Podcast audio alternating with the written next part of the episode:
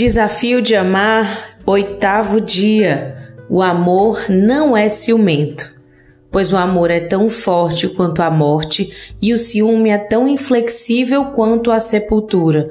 Suas brasas são fogo ardente, são labaredas do Senhor.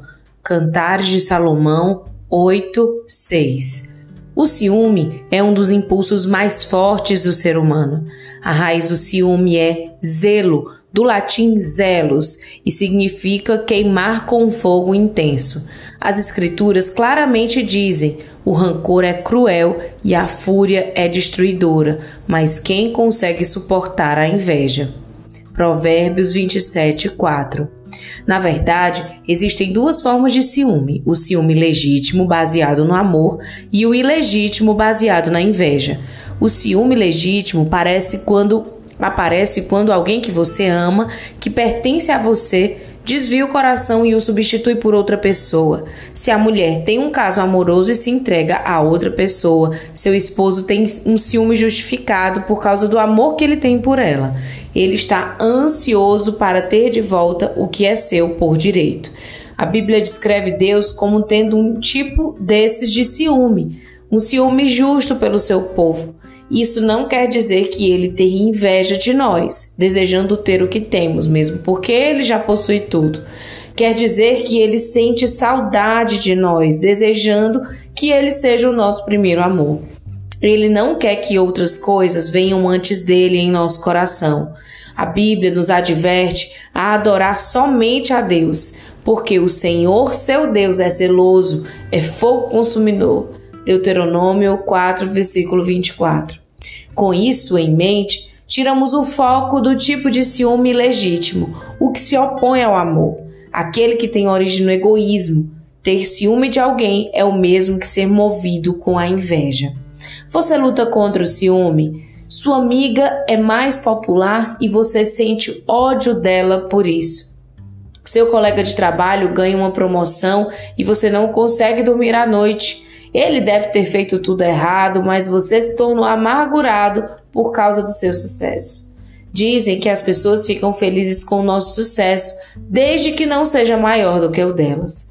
O ciúme é uma luta comum. Ele é ativado quando alguém passa à sua frente e consegue atingir o nível que você deseja para si. Isso pode ser muito doloroso dependendo do seu nível de egoísmo. Em lugar de parabenizá-lo, você se sente você se enche de raiva e pensa maldades a respeito dele. E se não tomarmos cuidado, o ciúme rastejará como uma cobra em nosso coração e acabará com as nossas motivações e com os nossos relacionamentos. Ele pode envenenar, nos distanciando da vida que o Senhor deseja para nós.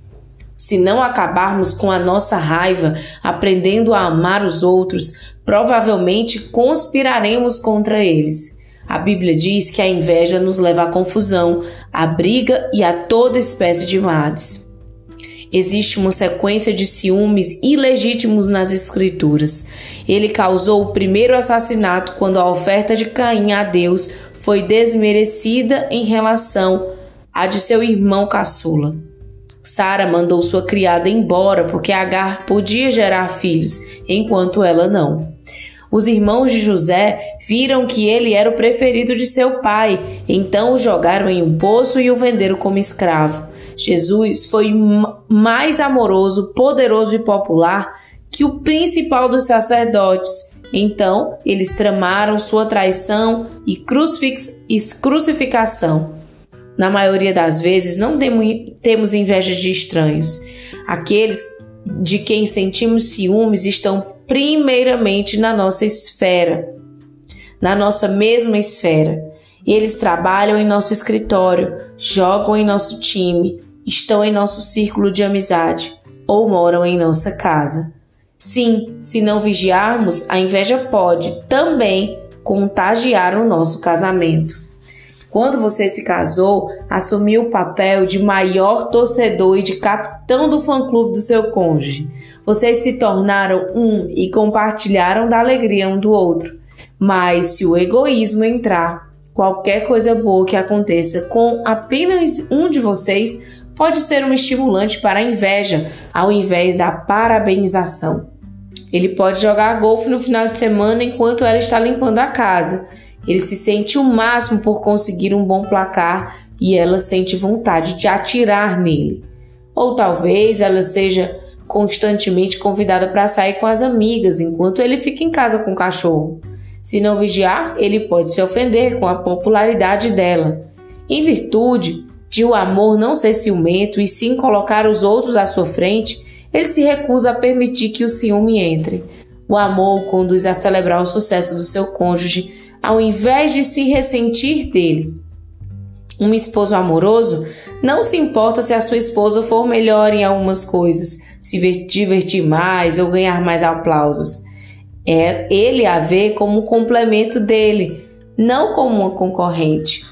Quando ele recebe louvor, ele a agradece publicamente pelo suporte em ajudá-la em seu sucesso. Ele se recusa a vangloriar-se de forma que ela se sinta ressentida. Uma esposa amorosa será a primeira a se alegar pelo seu marido quando ele vencer. Ela não compara suas fraquezas com as forças dele. Em lugar de se lamentar, ela dá uma festa de celebração. É hora de deixar o amor, a humildade e a gratidão destruir todo o ciúme que nasce em seu coração. É hora de deixar o sucesso do seu cônjuge unir vocês e lhe proporcionar grandes oportunidades de mostrar amor genuíno. Vamos para o nosso desafio de hoje. Decida ser o maior admirador do seu cônjuge e decida rejeitar qualquer pensamento invejoso para ajudá-lo a manter o coração em seu cônjuge e a focar nas conquistas dele, pegue a lista de atributos negativos que você fez ontem e discretamente queime-as. Depois, compartilhe com seu cônjuge o quanto você está feliz com o sucesso que ele conquistou recentemente. Anote quando o desafio estiver completo. Foi difícil queimar a lista? Quais são os aspectos positivos na vida do seu cônjuge que deixam você feliz? Como você pode encorajá-lo a obter sucessos futuros? Que poderosa reflexão! Embaixo tem o meu comentário e oração por você. Tenha um excelente dia e um ótimo desafio de amar. Que Deus te abençoe.